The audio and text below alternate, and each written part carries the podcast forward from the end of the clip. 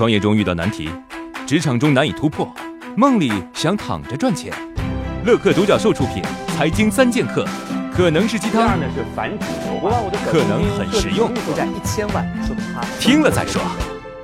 博傻理论是什么意思呢？最近长生生物被强制退市了，违规违法企业得到了应有的惩罚。但是相关部门发出退市停牌通知之前，这只濒临退市的股票竟然连续拉升了七个涨停板。有散户啊在微博中贴图买了七千多万的长生生物的股票，很奇怪，对不对？这就是资本市场当中的博傻理论。在资本市场当中，人们之所以完全不顾某个东西的真实价值，而愿意花高价去购买它，就是因为他们预期会有一个更大的笨蛋花更高的价格从他们那儿把这东西买走。博傻理论告诉我们啊，在这个世界上，傻不可怕，可怕的是做最后一个傻子。但我倒是觉得呢，傻不可怕，可怕的是傻子还疯狂。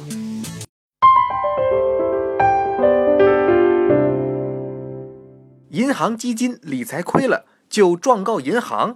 前几天啊，《北京晚报》说，北京有一个将近九十岁的康大爷，说自己的银行账户被开通了基金账户，还购买了五只基金，亏损达到了七十八万元。这康大爷就状告银行，要求赔偿本金七十八万，利息损失四十三万。哎，大家猜一猜，康大爷最后这官司赢了没呢？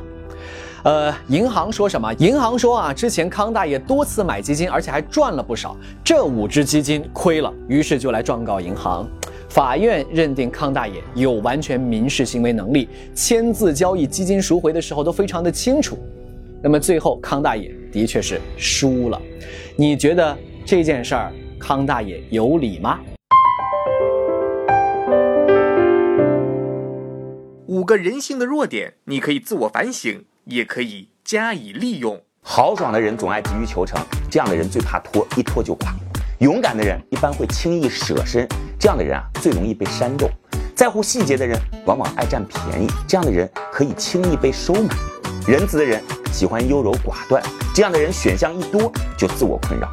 聪明的人常常刚愎自用，这样的人常常最爱听奉承。创业四大问题：想创业不知道做什么，合伙人不知道哪里找，钱不够想找投资人，带团队没经验不会管。要解决这四大问题，现在马上下拉手机屏幕，在我的介绍资料里有我的个人微信号，长按复制，添加我为好友。我们在乐客独角兽创业社群为你一一解决这四大问题。在这个社群里，已经有来自全国的将近两万多名优秀的创业者，每周都有线上线下课程分享营销、推广、管理的干货和经验。我也在社群里等你哦。